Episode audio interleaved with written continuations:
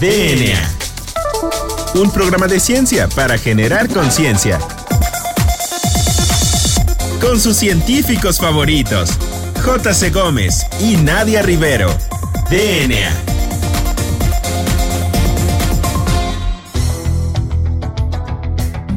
Hola, ¿qué tal? Muy buenas tardes a todos. Nos escuchan en una edición más de este su programa favorito, DNA, un programa de ciencia para generar conciencia. Nos acompaña también mi compañero, el doctor Juan Carlos Gómez Berjan. Juan Carlos, ¿cómo estás? Hola Nadia, ¿cómo estás? Muy bien, una tarde lluviosa. Sí, bastante lluviosa. Tenemos a una invitada bastante especial hoy, ¿no? Así es, tenemos a la doctora Ruth Rincón Heredia, jefa de la unidad de imagenología del Instituto de Fisiología Celular.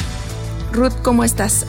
Hola chicos, muchas gracias por invitarme. Estoy súper emocionada de estar en este programa que me parece genial, que genere conciencia para que la gente aprenda un poquito más de la ciencia. Exacto, sí, de hecho esa es la idea. La idea del programa es poder divulgar y también eh, como darle a toda la gente eh, como, una, como un pequeño background de lo que hacemos de ciencia en México, sobre todo. Eso me gusta mucho porque creo que hay áreas de conocimiento que apoyan mucho a nuestro quehacer diario y que de pronto no somos tan conscientes de que existen, ¿no? Exacto. Sí, sí, eso es muy cierto. Y una de ellas es la microscopía, ¿verdad? Totalmente. Y fíjense que sin ella, muchas de las cosas que actualmente hacemos o la cura de muchas enfermedades que casi están erradicadas en nuestra época, no se hubieran llevado a cabo sin la microscopía. Sí, sí, nos podrías platicar un poquito más de eso, Ruth, porque pues muchos creerían que la microscopía... Oye, pero ¿por qué no la presentamos antes? Ah, sí, sí, nos falta presentar. Nos falta presentar. Discúlpanos, es la emoción, de tenerte. Bueno, pues como les decía, Ruth es jefa de la unidad de imagenología del Instituto de Fisiología Celular de la UNAM. Pertenece al Sistema Nacional de Investigadores, es nivel 1. Este, este Sistema Nacional de Investigadores pertenece al CONACYT. Eh, también la doctora cuenta con 13 publicaciones internacionales en revistas de arbitraje estricto y fue profesora de las carreras de Medicina y Biología en la Facultad de Estudios Superiores de Iztacala y en la Facultad de Ciencias de la UNAM. Ella de profesión es ingeniera biotecnóloga, estudió en el Instituto Politécnico Nacional y posteriormente realizó estudios de maestría y doctorado en el CIMBESTAB, también adscrito al Instituto Politécnico Nacional. Y bueno, eh, Ruth cabe mencionar que tiene una amplia trayectoria participando en divulgación científica para niños en el programa Pauta y en el programa del Sinvestab que lleva por nombre Sinves Niños. Muy interesantes esos nombres, ¿verdad? Sí. Se ve que te mm, gusta la divulgación. Me encanta, me encanta sobre todo acercarme a los niños y considero que los niños tienen mucha más curiosidad que los adultos. Entonces, si tú logras atraparlos en edades tempranas, ellos de verdad, de verdad, de verdad que te van a sorprender con el tipo de preguntas y el tipo de respuestas que pueden dar a los problemas que tú les presentes. Órale, qué interesante. Es muy interesante. Pero bueno, además de tu vocación en la divulgación de la ciencia para niños, pues tu vocación también es la microscopía, ¿no, Ruth? Me fascina. un poquito acerca de ello. ¿Qué es la microscopía? Para que todo nuestro auditorio pues esté un poquito más empapado de esto y porque muchos han de creer que son unos súper microscopios, súper grandes, en unos cuartos cerrados, altamente seguros, en donde pues nadie puede entrar prácticamente. Pero a ver, acércanos un poquito más a la microscopía, Ruth.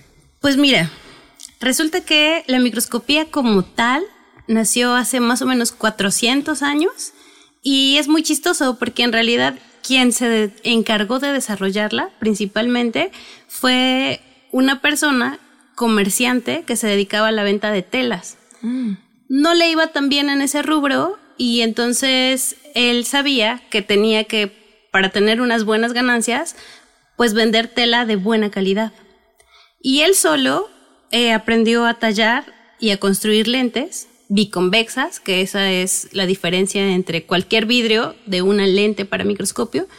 Y eso lo hizo con la finalidad de ver, como les mencionaba, la calidad de las telas. Las fibras, ¿no? Las fibras de las telas, así Oye, ¿y es una técnica reciente o, ya tiene...? No, no, no, no, no. Como les digo, digamos, de manera más oficial, es que hace 400 años que comenzó a hablarse del el microscopio, ¿no?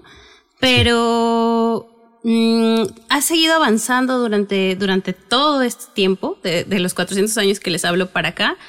Todo el tiempo se han generado mejores lentes, se han generado colorantes para teñir las células, porque es importante mencionar que ni los microorganismos ni las células de nuestro cuerpo tienen color. Entonces, nosotros podemos verlas normalmente bajo la lente de un microscopio, las podemos ver transparentes porque tienen refringencia. Eso significa que brillan, que pueden brillar cuando les haces pasar el haz de luz. O sea, si yo tengo una muestra, necesitaría colorantes para poderla ver en un microscopio. Si tú quieres verla, eh, algún organelo o alguna zona en específico, tienes que teñirla. Oye, Ruth, ¿y cuáles son los avances que se han hecho en cuestión de microscopía? O sea, a partir de estos sí, desde la microscopía años hasta ahora. ¿Cuál nos podrías decir como cuál sería como el estado del arte así más actual de microscopía? Pues para, para el caso de células coloreadas, que es como me gusta llamarles con los niños, la técnica de superresolución. Lo que más nos importa en un microscopio o en microscopía es tener resolución. Y la resolución es la capacidad de distinguir dos puntos separados entre sí. Es decir, cuando tú estás viendo algo muy pequeñito, muy pequeñito, muy pequeñito, podrías confundir dos puntos pegaditos como un punto gordito. Entonces, si tú puedes definir que en realidad no se trata de un punto gordito, sino de dos puntos que están muy, muy cercanos, eso es la resolución. Y en, en cuanto al estado del arte, la técnica de super resolución es lo que está en boga, es lo que todos los científicos quieren hacer ahora, ¿no? Porque puedes resolver normalmente en un microscopio convencional y digamos, eh, si tú te guías por las ecuaciones teóricas, tú puedes resolver 300 micras de distancia entre dos partículas. Mientras que cuando haces técnicas de superresolución, que hay diversas, puedes resolver hasta 80 micras. Estamos hablando de cuatro veces la resolución, ¿no? O sea, estás llevando este es algo que se llama límite de resolución. Sí. Que son ecuaciones físicas increíbles y que tanto por la óptica como por la forma en la que están construidas las lentes, pues es algo que no se puede cambiar, o sea, es, física. Oye, y por ejemplo, para en México, hablando en México, ¿cuál es la situación de la microscopía en México? ¿Cómo estamos en cuanto a infraestructura en general? Fíjate que yo creo que muy bien. En ese sentido, creo que las diferentes instituciones han apostado por eh, invertir. O sea, es, una inversión bastante grande la que se hace en eh, microscopios. ¿Nos podrías decir en promedio cuánto cuesta un microscopio, por ejemplo, con focal? Sí. Eh, en promedio, un microscopio con focal robusto, que realmente te vaya a funcionar, porque tienen que saber que si tú pintas las células, puedes pintarlas de diferentes colores y los diferentes colores verlos a la vez pero para ello necesitas iluminarlos cada color con un láser distinto. Entonces, si tú quieres por lo menos tener cuatro láseres, pues estamos hablando de por lo menos 5 millones de pesos. Esto te lo pregunto, bueno, para que también nuestro auditorio esté como consciente, esté como, pues sí, más, tenga un mayor acercamiento a saber, pues, cuánto cuesta esta técnica, ¿no? Y pues, por qué es importante que también se le siga dando divulgación y se le siga como Em, eh, dando la importancia y la relevancia que, que tienen, ¿no? Porque no son equipos tan caros. ¿Dirías tú, por ejemplo, que estamos igual, o bueno, que estamos parecido que algunas instituciones de alto nivel en Estados Unidos o en Europa en cuestiones de microscopía? Yo creo que en cuanto a los equipos que tenemos, sí. Quizá en número no, porque yo soy, yo soy jefa de una unidad de servicio y acá contamos con cinco confocales. Sí. Mientras que en una universidad de renombre en Estados Unidos, por ejemplo, contarían con cinco microscopios por área. Eso querría decir que si nosotros tenemos 10 departamentos en el instituto, tendríamos que tener 10, eh, multiplicado por 5, ¿no? En número de microscopios. Y eso por 5 millones. Así es, así es. Eh, la verdad es que es muy difícil conseguir los financiamientos para obtener un microscopio así. Y por eso es que se ponen en unidades de servicio que puedan justamente ayudar a la mayor parte de la comunidad científica. En este caso, no solo damos servicio al Instituto de Fisiología Celular, sino está abierto a toda la UNAM. Ok. Este, oye Ruth, y bueno, tú hablas mucho de colorear las células. De hecho, el nombre de este episodio es así, coloreando la intimidad de las células, en honor a, lo que tú mencionas de colorear. ¿Desde cuándo decidiste dedicarte a colorear células? ¿Cuándo fue que dijiste, es, quiero dedicar mi carrera a eso? Porque llevas más de 10 años de experiencia en el ámbito de la coloreada, ¿no? De las células. Sí, totalmente. Yo me siento como niña con crayones cuando estoy coloreando mis células. Y la verdad es que desde la primera vez que vi una imagen de microscopía confocal me enamoré. Se llaman inmunofluorescencias y eso quiere decir que pones una proteína eh, que va a, a reconocer a otra proteína, es un anticuerpo que reconoce a una proteína y después este tiene la capacidad de unirse a otro colorante o a otro anticuerpo coloreado, ¿no? Y la verdad es que son muy vistosas. Ojalá que puedan seguirnos en la página de Instagram de DNA y ahí vamos a poner algunas imágenes porque... Sí, precisamente eso era lo que te iba a decir, algunas imágenes para poder ver, que el auditorio pueda ver lo que se está... ¿A qué nos referimos con colorear células? Que la verdad es muy bonito es increíble. O sea, de verdad, que la primera vez que yo vi una dije, yo quiero hacer esto. Y lo veía como inalcanzable, porque aunque todo lo que se hace en un laboratorio es una receta de cocina, depende de quién es el cocinero. Entonces tienes que tener paciencia, eh, tienes que saber lo que estás haciendo, ¿no? No solo seguir la receta, sino un poco de tener la conciencia de por qué lo estás haciendo. y en cuestión de la infraestructura intangible, la cultural, en cuestión de, personal, ¿tú cómo, cómo, ves la situación en el país de eh, microscopistas, de gente especializada? Yo creo que somos varios. Eh, no, no es que estemos pululando así como el smog, pero sí somos bastante gente entrenada porque justo la gente que nos dedicamos a la microscopía, como seguramente ocurre en muchas áreas, somos gente muy apasionada. Entonces, nos gusta que la gente que vaya a visitarnos pues comprenda cómo es la técnica, incluso que pueda agarrar el equipo y que puedan solitos programarlo, porque hay que programarlo para decidir qué es lo que vas a obtener. Y yo creo que la gente que está en México es gente muy bien entrenada para hacer microscopía. Ay, existen, si yo fuera algún, eh, si yo fuera un especialista, por decir algo, un biólogo, un químico, o algún este, médico y me quisiera especializar, ¿existe la, este, la, posibilidad de académica? Sí existe una especialidad en microscopía, pero en microscopía electrónica. Eh, ese es otro tipo de microscopía, también un mundo increíble, pero como tal no es que haya una carrera de microscopista, más bien lo vas adquiriendo con la experiencia. ¿Y necesito ser eh, a fuerzas del área biológica o puedo ser también físico o ingeniero? La microscopía la puedes usar en todas las áreas. Como les decía de esta persona, Antoine Livinghook, él pues vendía telas y le interesó ver pues las fibras de estas, ¿no? Los físicos ven materiales, nosotros vemos eh, diferentes muestras biológicas, pero no solo eso, o sea, en muchas empresas para probar los celulares, los ven al microscopio antes, a ver si el chip es el más adecuado.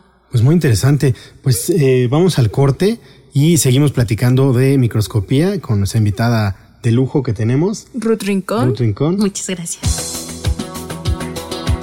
Volvemos en menos de lo que tus genes se traducen a proteínas.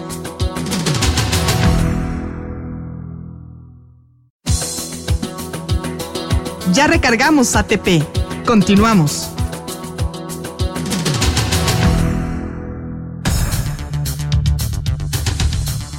Bueno, pues ya estamos aquí de regreso en su programa favorito, DNA. Y seguimos con nuestra invitada, la doctora Ruth Rincón. Seguimos con nuestra entrevista.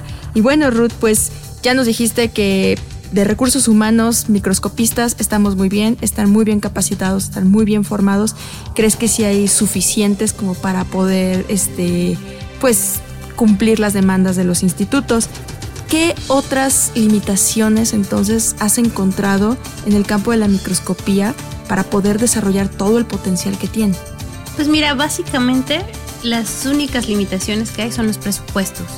Los presupuestos de cada laboratorio, ¿no? Claro. Y que sí, que ocurre siempre en ciencia, porque en realidad las ideas, las propuestas, los equipos los tenemos y mucha gente quiere desarrollar técnicas innovadoras eh, pues que se utilizan en otros países, ¿no? Que se pueden desarrollar con los microscopios que tenemos. Entonces, la verdad es que en ese sentido me siento muy orgullosa por el lugar en el que estoy, porque la UNAM es un lugar increíble. O sea, siempre está invirtiendo para que los científicos pues puedan, puedan hacer más por resolver problemáticas del país. Sí, siempre está buscando como tener los equipos, el estado del arte para poder ofrecer la mejor calidad a, sus investigadores. Totalmente. ¿Y eh, cuáles son como las aplicaciones que más tú has visto en, tu campo, no solo en, la parte de, investigación, sino en diagnóstico o en la industria? ¿Cuáles son las aplicaciones que tú más has visto que se le dan o que se le pueden llegar a dar en la microscopía? Mira, son diversas, desde los alimentos, eh, siempre hacen controles de calidad. De hecho, no solo en los institutos científicos es que hay este tipo de microscopios, también los hay en los hospitales y también los hay en las grandes industrias, porque tienen sus controles de calidad pues para ver que no estén en mal estado los alimentos. En medicina tienen que dar diagnósticos incluso después de hacer una cirugía y extirpar quizás un tumor, tienen que dar un diagnóstico certero y saber si era un tumor benigno o era un tumor maligno, eh, para saber, eh, como en el caso de la tuberculosis que les platicé hace un rato, eh, saber cuáles son los causantes, los agentes causantes de las enfermedades para poder dar no solo ya un diagnóstico, sino más bien encontrar cómo poder atacar a ese agente, ¿no?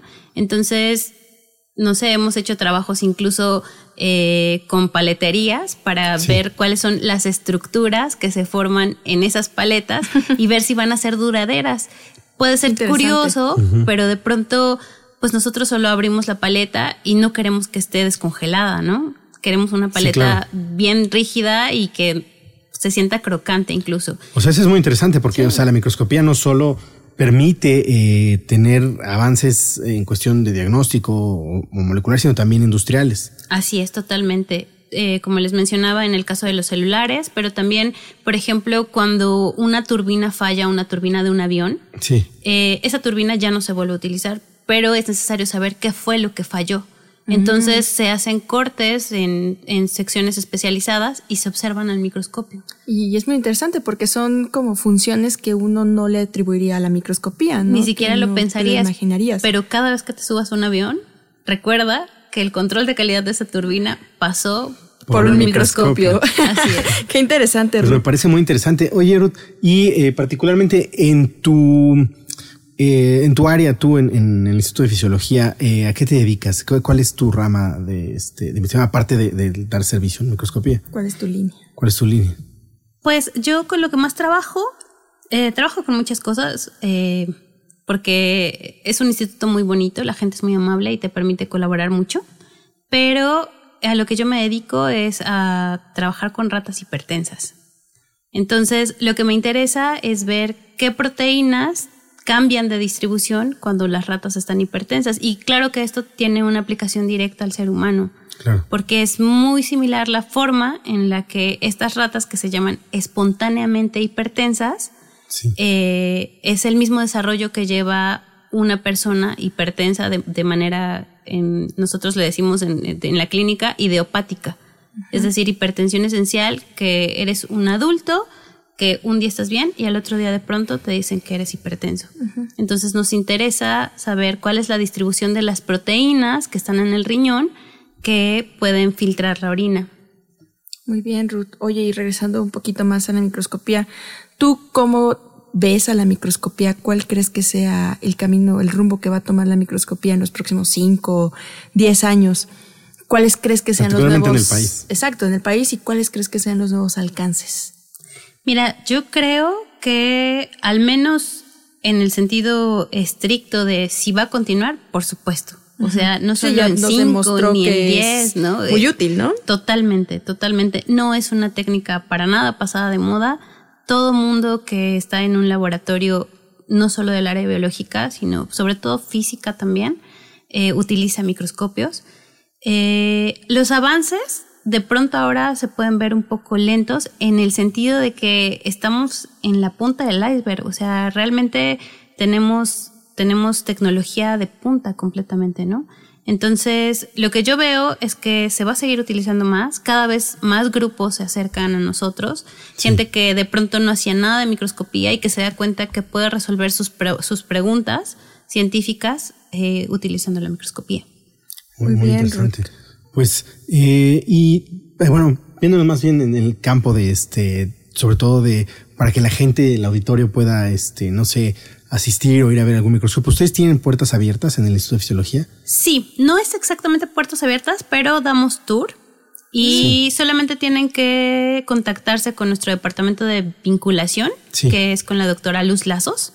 Y bueno, ella les agenda un espacio y no solamente visitan la unidad de microscopía, sino que también visitan varios laboratorios del instituto que pues todos ellos son muy interesantes. ¿Nos podrías dar este los medios de comunicación sí, tus redes para poder y tus redes también para poder contactarte? Sí, tenemos la página del instituto y ahí en realidad se sube todo lo relacionado a todas las unidades de servicio que hay. Y em, tenemos Twitter también, es arroba IFC eh, Y también nos pueden encontrar en Facebook. Ahí también, pueden encontrar este cursos o eventos de, sí, por supuesto. microscopía. Ah, por supuesto. Sí. sí, todo lo subimos ahí. También tenemos una página de internet que eh, solo tienen que googlear Unidad de Imagenología, Instituto de Fisiología Celular y ahí están todos nuestros datos y ahí publicamos. ¿Y tu correo? Y mi correo es imagenología.ifc.unam.mx. Bueno, Ruth, pues el tiempo pasó volando. Nos hace falta un par de preguntas eh, que hacemos nosotros. Queremos también que se vea que, bueno, los científicos no nada más son, eh, pues no sé. Eso, científicos, entes apartados de la ciencia, de la sociedad. Entonces, la primera pregunta es que em, ¿Cuál es, si tuvieras, o cuál es tu grupo favorito o tu tipo de música favorita que, que nos Uy, me encanta el rock y la verdad es que me quedé atrapada en los noventas, no sé por qué. Muy buena eh, época. Sí, me gusta mucho Caifanes. No soy tan grande en realidad, creo que ni siquiera es de mi época, pero me gusta mucho Caifanes. Y me gusta mucho Audioslave. Ah, ¿Tienes alguna canción favorita? De Uy. Ellos? Eh, ¿De cuál de los dos? Quieras, el que, más te guste. La que quieras. Eh, digamos, no más simbólica. Ok, ¿estás dormida de caifanes?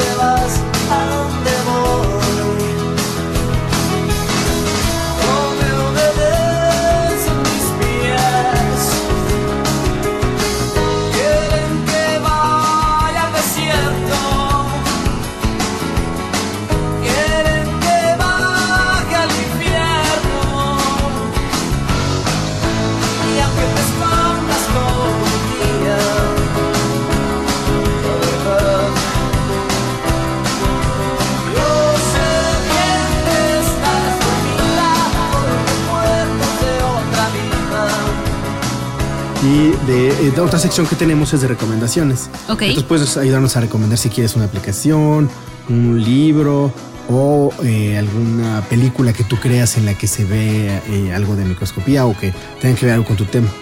Ok, mm, me gusta mucho, quizás es un clásico, se llama Cazadores de Microbios. Ah, Pero definitivamente creo que cuando lo leí, que iba, no sé, creo que en la preparatoria, supe que tenía que hacer algo de lo que hacían las personas que relataban ahí, ¿no? Porque ah. también hay algunas aplicaciones, ¿verdad? Para celular de size y de... Sí, por supuesto, por supuesto, de varias compañías, eh, algunas incluso que te... Didácticas, ¿no? Sí, son muy didácticas son muy didácticas, pero además te pueden ayudar a elegir los colorantes con los que vas a pintar tus células. Están gratis en la red, ¿no? Sí, sí, son gratis. Y el nombre tal cual no me lo sé. Pero bueno, Spectral Viewer de Thermo el Spectral Viewer de, Thermo Fisher, justamente ese es el que yo uso todo Y algunas otras que son gratis que pueden buscar también, ¿no? En Android. Sí, pueden entrar a las páginas de las compañías grandes de microscopía que supongo que no les puedo mencionar, pero mm. son muy conocidas, entonces siempre están innovando en diferentes, en diferentes aplicaciones, justo para que la gente se acerque y comprenda un poquito más de la microscopía. Bueno, pues creo que con eso damos por terminado nuestro eh, nuestra entrevista. Muchas gracias por eh, asistir, por eh, tomar la invitación y venir. Eh, no sé si quieras tú decir alguna otra cosa, alguna otra cosa, Nadia. No, no, no, muy interesante platicar contigo. Sin duda, Cazadores de Microbios es como el culpable de que existamos tantas personas que nos dedicamos a la microscopía o que nos dedicamos a la biología per se. Entonces, pues un gusto tenerte aquí y cuando quieras, bienvenida. Muchas gracias. Muchas gracias, me encantó. Bueno, muchas gracias. Cuídense mucho. DNA. La materia no se crea ni se destruye, solo se transforma. Nos vemos en el próximo programa de DNA, un programa de ciencia para generar conciencia.